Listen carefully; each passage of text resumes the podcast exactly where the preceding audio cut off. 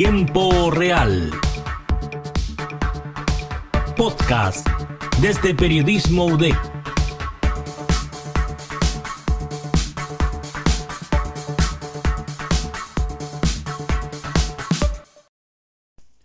Hola a todas y todos, sean bienvenidos a una nueva entrega de Podcast Tiempo Real. Soy José Cancino quien les habla y hoy vamos a desglosar un tema que en lo personal me parece sumamente interesante y que probablemente varias personas sientan lo mismo. Hoy quiero entregar un poco de información al respecto para que podamos interpretarla y bien entender un poco qué es la centralización del arte. Este fenómeno donde lo mejor, lo más recabado, lo más importante, por decirlo de alguna forma, sin dejar de lado a producciones un poco más pequeñas, eh, como todo esto llega solamente a, la capital, ¿no? Como solo esto llega a ciertos círculos privilegiados, ¿no? Y a los que la mayoría de la ciudadanía chilena no puede acceder. En esa línea hoy vamos a estar conversando un poco sobre datos, principalmente de los últimos meses, algunos un poco más antiguos, ¿no?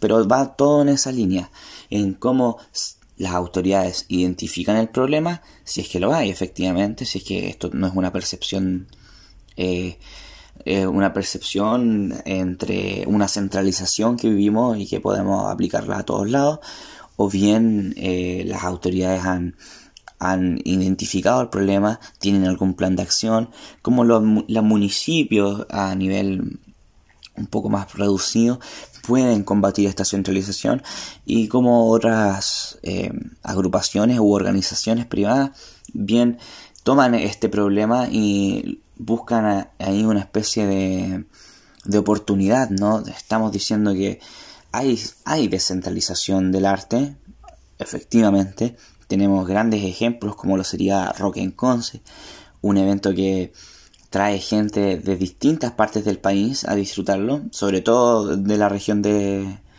de Ñuble, la región de los lagos. Es un evento del cual la población del sur disfruta bastante y, ¿por qué no? Santiaguinos también vienen a, disfrutar del evento. Un evento que, recordemos, trae artistas y trajo este año artistas de connotación bastante amplia en el mundo, artistas con renombre internacional incluso. Entonces, es cierto, ¿no? Tenemos estos, estos agentes que combaten, por decirlo de alguna forma, la centralización del arte.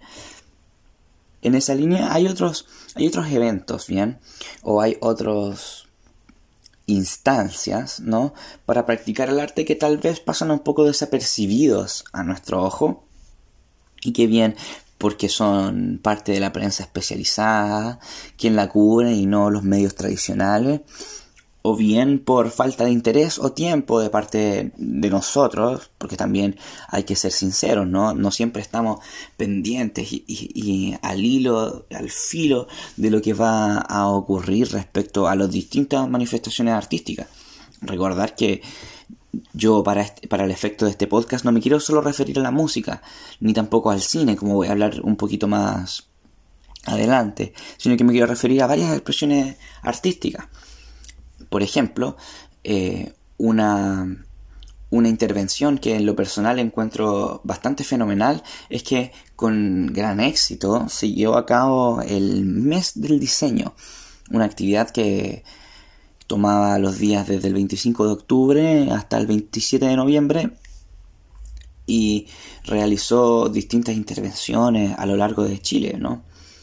Tenemos que este evento, ¿no? Este, esta es la décima versión de este mes del diseño se centró este año en lo que yo les estoy contando, ¿no?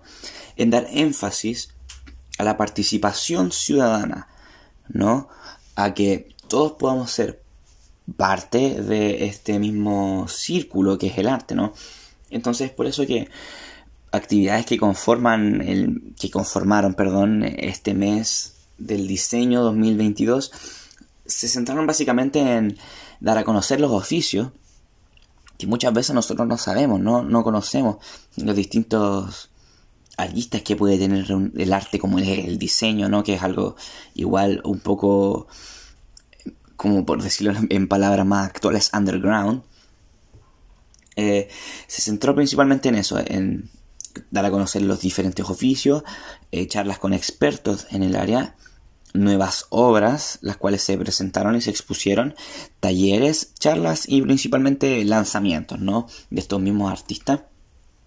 Entonces, con esta gran agenda, eh, tuvo diferentes eventos a lo largo de todo el país. Recordemos, todo el país. O sea, no solamente Santiago, no solamente ciudades grandes como Valparaíso Concepción, sino que todo el país. Entonces, en ese sentido, es importante de pronto estas tipos, este tipo de, de intervenciones eh, de, arte que uno de pronto no está tan acostumbrado a ver. Por ejemplo, tenemos que eh, tal vez la descentralización puede ser algo complejo, ¿no? Algo que tal vez ciertamente abstracto pero no es algo que está tan alejado de nuestra percepción y algo que igual podemos ver en los números. O sea, el consumo cultural en Chile, tras los números oficiales revelados desde el año 2012, 2017, perdón, el consumo cultural en Chile eh, según los números oficiales del año 2017, un poco atrasado, ¿no? Pero sin embargo los estudios igual requieren bastante tiempo, este es el último que tenemos, ¿no? Dice que una de las grandes premisas que tuvo fue la desigualdad entre Santiago y el resto de las regiones respecto a las manifestaciones artísticas. Bueno, esta desigualdad no solo se evidencia en relación a los espectadores, sino también a la cantidad de funciones que tienen acceso quienes no viven en la región metropolitana. Por ejemplo, quienes asisten eh, a eventos culturales en el año en regiones como Arica y Paranecota, la cifra alcanza solo 120.641 espectadores, mientras que en la región metropolitana, quienes asisten a eventos culturales son más de 12 millones de personas.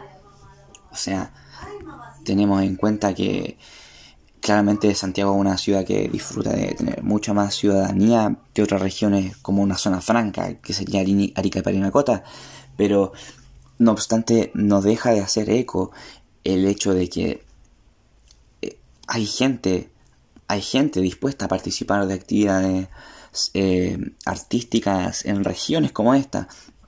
Privarlas de eventos importantes, en lo personal no creo que sea algo justo. Por ejemplo, siguiendo la línea del norte, la región de Coquimbo celebró lo que fue la conmemoración del pasado 29 de noviembre del Día del Cine Chileno, con una extensa parrilla programática en ocho comunas de la región. Ahora, la conmemoración se centró principalmente en la exhibición del documental El efecto ladrillo, la cual fue presentada gratuitamente y a mano de su director Rafael Valdevellano, el mismo día en La Serena. Entonces, en, el marco de esta actividad principal de la conmemoración del cine chileno, se, llevaron a cabo distintos puntos de encuentro y de, exhibición a lo largo de la región de Coquimbo. Tenemos exhibiciones y talleres que ocurrieron en la comuna de Ovalle, Vicuña, Canela, Salamanca, Yapel, con una distinta parrilla para todos los gustos, colores y públicos. En ese sentido, vemos que hay una preocupación por parte del, Ministerio de Cultura, quien estuvo igual detrás de, toda esta conmemoración y que participó activamente de la difusión del mismo. Entonces, aquí podemos encontrar esto, estas herramientas del gobierno, de las autoridades que dicen, oye, aquí hay un problema, dediquemos nuestros recursos a resolverlo. Entonces, es de pronto alentador ver cómo como, el directores mismos de obras y el gobierno se ponen de acuerdo, pueden participar de, este tipo de actividades y bien eh, combatir un poco lo que significa este problema de la descentralización. Entonces, tenemos que también, siguiendo la línea del cine y yéndonos un poquito más al sur. Entonces, bajo la premisa de la descentralización, específicamente atacando a esta a, esta problemática, la cuarta edición del Festival de Cortos en Grande llegó a la Casa de Arte Diego Rivera en Puerto Montt. O sea, esta semana bueno, la semana pasada, perdón, comenzó a proyectarse una inédita muestra de cortometrajes realizados por jóvenes talentos menores de 30 años en Chile y el mundo. O sea, este es un evento, a, mi parecer, sumamente importante ya que, primero, está abiertamente diciendo, oye, nosotros somos una respuesta a la descentralización, estamos abriendo ahora nuestro, nuestro festival de edición en el Festival de Cortos, estamos, claro, hablando al respecto, estamos diciendo, oye, mira, la descentralización existe, nosotros vamos a que combatirla, pero no solo se queda ahí, no solo eso, sino que lo, que resulta a mi parecer interesante y asombroso es que proyectan cortometrajes por jóvenes de menos de 30 años de Chile y el mundo.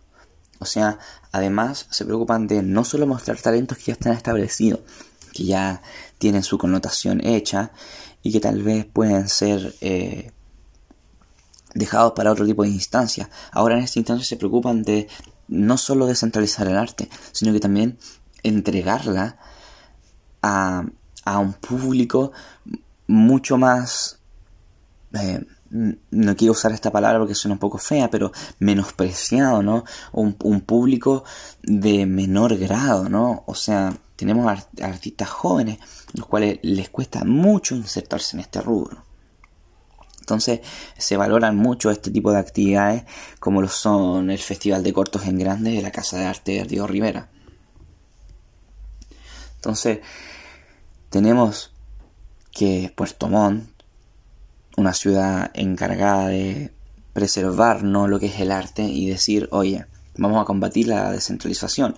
Otras ciudades se han sumado al respecto y es como ahora 20 obras de la colección de arte del Museo de Artes Visuales van a viajar a la sala de exposiciones de la Universidad Católica de Temuco para ser exhibidas entre lo que fue ya la semana pasada, las, dos semanas pasadas del mes de noviembre, del 15, y lo que van a ser las siguientes semanas, y esta y la próxima, del 17 de diciembre, hasta el 17 de diciembre.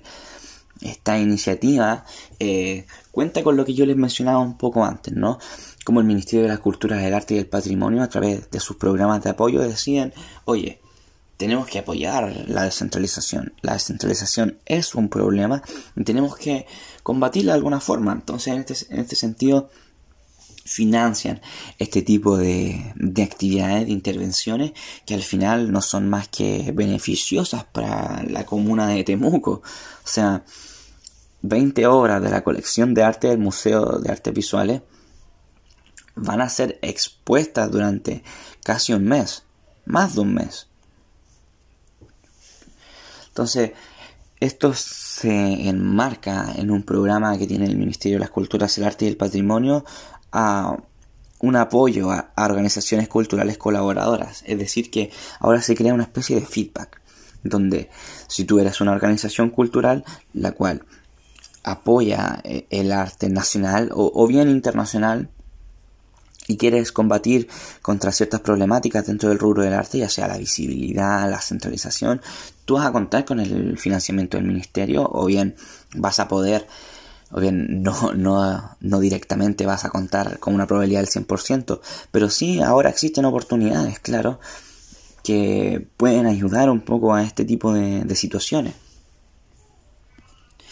Contamos aquí en la ciudad hoy en día con una pronta liberación de entradas a una exposición internacional, la que fue ya llevada a Santiago, que es la, Feria Interactiva de Vincent Van Gogh, donde se presentan sus obras con, con un, un show, por decirlo de alguna forma, luminoso, atractivo, el cual atrae no solo a gente fanática del arte, sino también a espectadores casuales, los cuales pueden participar también de esta instancia. Ahora resultaba un poco desalentador el hecho de que la, intervención haya sido realizada solamente en Santiago. Por ende, el hecho de que se haga ahora en Concepción resulta eh, fenomenal para el para, el para la para el panorama cultural y artístico de la región y de las regiones en general, ¿no? Entonces, en este sentido que, para concluir, me gustaría hacer un llamado a participar de las, de las instancias artísticas de cada región, porque al final estas son las que logran la descentralización en el país y son al final las cuales van a llevar el arte a cada rincón del país. Me despido y ojalá podamos ser parte y encontrarnos ¿no? en uno de estos eventos que van a sin duda repetirse a lo largo del año y del próximo. Que estén muy bien. Me despido. Soy José Cancino y esto fue Podcast Tiempo Real. Muchas gracias.